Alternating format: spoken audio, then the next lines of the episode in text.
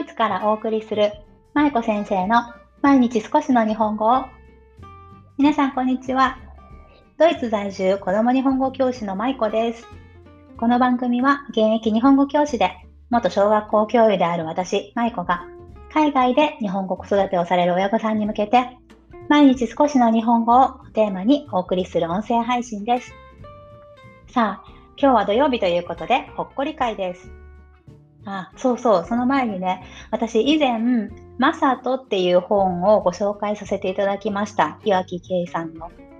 で、そのマサト、もうこの話引っ張りすぎなんですけど、マサトっていう本をご紹介したんですけどね、あの後、それをすぐに、あの、Kindle で、Kindle の、あの、電子書籍ですね。そちらの方で購入しても読みましたっていう方がね、あの、インスタの DM をくださってすごく嬉しかったです。ありがとうございます。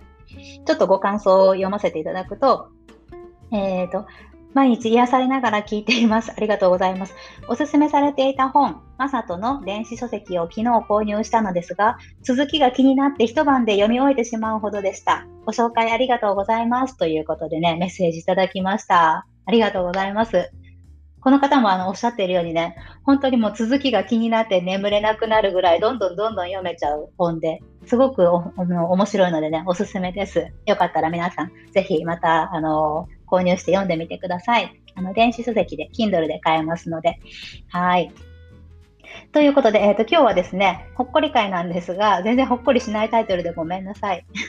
初めてのアンチさんに思うことということでね、あの、インスタで私のストーリー見てくださってる方はよよくご存知だと思うんですけど、先日ね、ちょっと初めてのアンチさんというか、ね、あの、アンチコメンコメントじゃない、アンチメッセージが来たんですよね。で、それについてね、いろいろと思うことがあったので、ちょっと音声でまとめておこうかなと思ってね、自分のために今日は撮っています。はい。ということで、別に全然重い内容ではないですけど、はい。よかったら聞いていってください。さあ、でちなみに明日は日曜日ですのでお休みです。さあ、初めてのアンチさんに思うことっていうことですが、経緯としてちょっと簡単にご説明しておくと、私がインスタグラムのストーリー、ストーリーズの方にね、あの、最近私のインスタのフォロワーさんすごくたくさん増えててね、あの、ありがたいんですけどね、ちょっとずつ変な方、変なっていうと怒られちゃいそうだけど、変な方が増えてきたんですよ。例えば、あの、副業系のゴリゴリの方だったりとか、まあ、業者さん関係の方とか、うんと、なんだろう、アカウントが謎な人、本当に私しかフォロワーがいないとかね。で、プロフィール写真もなかったりとか、あの、投稿もゼロだったりとか、なんかそういう方とかも増えてきて、ちょっと怖いなって思うようなところもあったので、そういう方は、私は、あの、ブロックはせずに、どんどんどんどんこう、フォロワーを解除していってるんですね。で、まあそういう方が増えてきたので、ちょっとこう整理をしていますっていうことをね、インスタのストーリーに書いたんですよ。それで、まあこれからもどんどん、あの、私にはそういう方必要ないので、あのそういう方をどんどん外していきますっていうことをね、まあ、あの、書いたんですね。で、あと、フォロワーに対して、えっと、フォロワーじゃない、えっと、その方をフォローしている人に対して、フォローしている人、例えば、あの、自分がフォローしている人が5000人の人とか、2000人とか3000人とか、結構もう1000以上、まあ1000は別にいいんですけど、2000、3000とかになってくる人とかもいて、ちょっと何のためにそんなたくさんフォローしてるのかなっていうのを疑問に感じるような方とかは、私はあんまり正直信用はしてないんですね。だってその、まあ別にたくさんフォローするのはいいと思うんですけど、まあそれ何のためにしてるのかなっていうのがちょっと気になるので、ね。で、まあそういうことも書きました。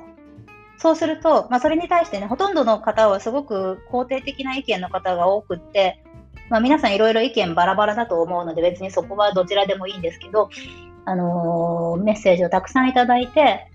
で、すごくよくわかりますとか、こう、なんか、舞子先生のその、なんだろう、インスタのアカウントをね、もうだん、あの、大きくなってきてるので当然だと思いますとかいうふうに、あの、温かいコメントもたくさんいただいたんですが、その中でお一人だけ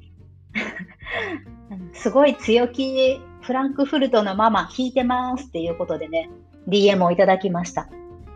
で、こちらの方は、フォロワーではありません。まずお伝えしておくと。そして、匿名のアカウントなんですね。プロフィールの写真はありません。そして、フォロワーもゼロです。投稿もゼロです。で鍵がかかっていますということで、私は誰か本当にわからないというような状態の方からそういうメッセージをいただいたんですね。で、今日の放送は別にその方を責めるための放送ではありません。先に言っておくと。で、その時に私がどう思ったかということをちょっとお話ししていきます。私ね、3つ思ったことがあったんですよ、今回、メッセージいただいて。1つ目は、おお、アンチがついたっていう感じ。わかります？なんかね、アンチ、アンチコメントとかアンチメッセージとかあんまもらったことなかったので、おお、初めて来たっていう感じのちょっと感動がありました。で、私、えっ、ー、と、どこで聞いたのかなちょっと忘れちゃったんですけど、アンチがつくってことは有名になった証拠だよっていうのをね、どなたかが言っていたのを覚えていたんですね。それで、あ、私、有名になったのかもとちょっと思っちゃいました。調子乗るなって。そう。まあでもそういうことを思ったのが一つ。そして2つ目が、まあ、匿名でやっぱりね、でもこういうふうなメッセージを送ってくるのはあんまり好ましくないなっていうのを思いました。そして3つ目に思ったことが、この方は、まあ、フランクフルトのまま弾いてますってことだったので、フランクフルト在住なのかな？わかんないんですけど、まあ、その、そういう方が、まあ、こういう人が、こう、なんていうのかな、海外で生活していくことがすごくちょっとしんどいとか、なんかこう辛いことがあるのかなっていうことで、そのアンチさんがちょっとね、心配になったというのが3つ目です。まあ、大きく分けてこのような3つの感情がこう動きました。で、私がアンチ自体に対して思うことっていうのをちょっとお話ししたいと思います。皆さんアンチコメントとかもらったことありますか？コメントとかメッセージとか。まあ、あの、特にツイッターとかね、いろいろやっぱ SNS をやってるとね、どうしてもそういうのはつきものなのかなって思う部分もあります。まあでもこれが動画すぎるとね、あの、誹謗中傷で、誹謗中傷が人の命を奪うことになったりとかいう、こう、悲惨な事件もありましたよね。なので、まあそういうふうなことにならないためにも、私はいろいろアンチの方、方というかアンチの人に対してはいろいろ考えているんですよね、自分の中でも。で、特に私はもともと臨床心理学、そのカウンセラーとかの方の専攻だったので、大学の方でね。なので、こういう方に、なんていうのかな、こういう方が来たとき、なんかその人の方が逆に心配になっちゃうというか、うーん、なんかアンチさんをよく理解したいなって思う気持ちの方が先に働いちゃうんですよね。で、私はこのアンチとファン、ファン、ファンクラブのファンね、ファンっていうのは紙一重なんじゃないかなって思ってるんですよ。すごく私のことが嫌いだったりとか、私に対して嫌な感情を持っていたとしても、そこと私のことすごく好きですって言ってくださるファンの方っ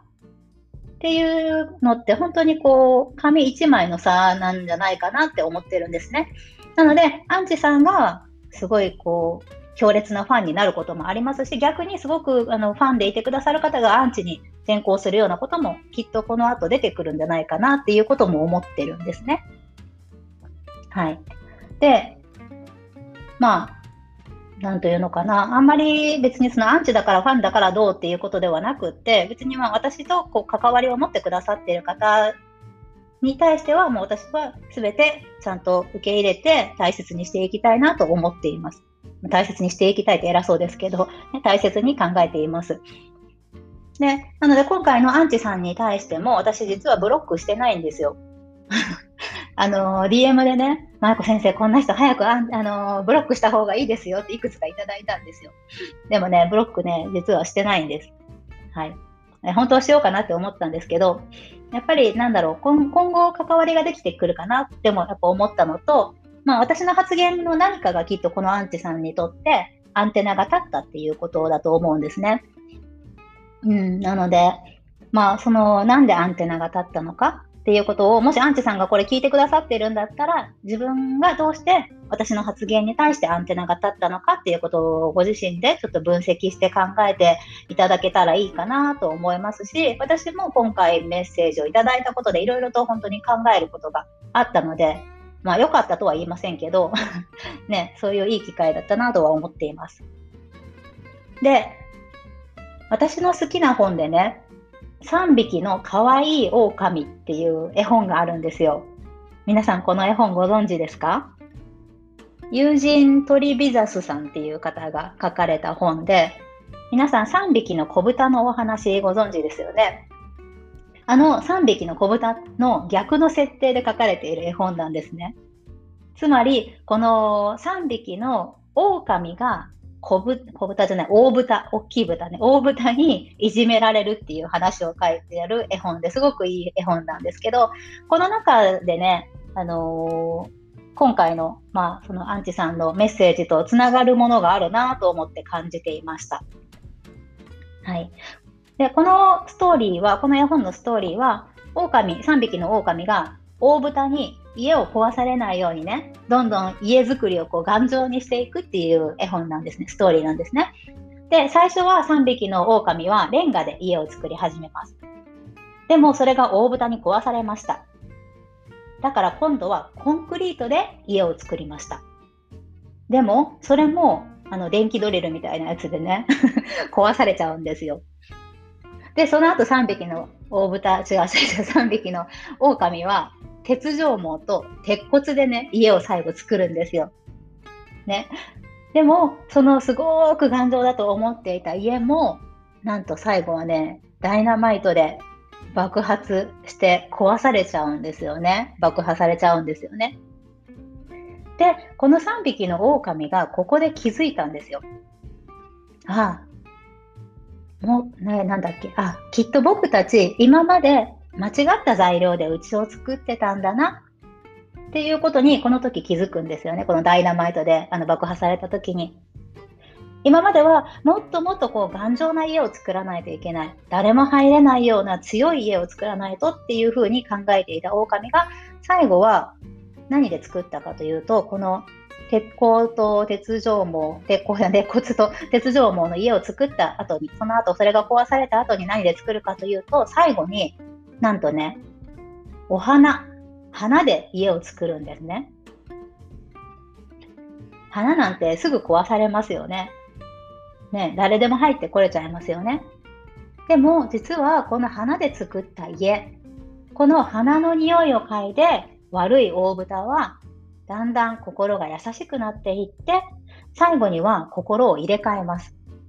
そして自分の行いをね、反省するんですよ、これが。で、まあ、最後はめでたしめでたしという感じで終わる。まあ、そんなお話のね、3匹の可愛い狼という絵本があるんですが、私、今回のね、アンチさんのメッセージも、これにちょっと似たものがあるんじゃないかなと思いました。アンチさんのメッセージというか、アンチさんへの対応ですね。もちろん誹謗中傷なんていうものはもう絶対にしてはいけないものだと思いますし、まあ、あの、それを全て受け入れるなんていうことはね、もう人間のこう心理として難しいと思うんですよね。ただ、この誹謗中傷が来たからとか、ちょっと、あの、まあ、トゲのあるコメントが来たからといって、私たちはこうついついね、強く武装しちゃうようなこと、武装武装しようっていうことばっかりに目を向けてしまいがちだなって私思うんですよね。あ、これが来たからブロックしようとか、これが来たからもうこんなことを言わないとこうとかいうふうに、どんどんどんどんこう、なんていうのかな、自分の守りに入ってしまう。ね。まあ、家をどんどん頑丈にしていくことばっかりを考えてしまいがちなんですけれども、でも、まあもちろん、そういうふうなこう必要がある時もありますよ。ただ、うん、私が思うのは、まあそれも必要なんですけど、できたら、まあ武装せずにね、銃を持たずにね、解決したいなって思ってるんですよ。なので、まずはその方法を考えてみる。この3匹の可愛い狼が最後にお花で家を作ったように、私もできることなら、その鉄条網とか、コンクリートとか、レンガとか、そういったものを使わずに、まあ、アンチさんに対しても対応していきたいなっていうのが私の思いです。もちろんひどすぎる人はブロックします。ね、その、まあ、法的な措置を取ることもあるかもしれません、今後ね。でも、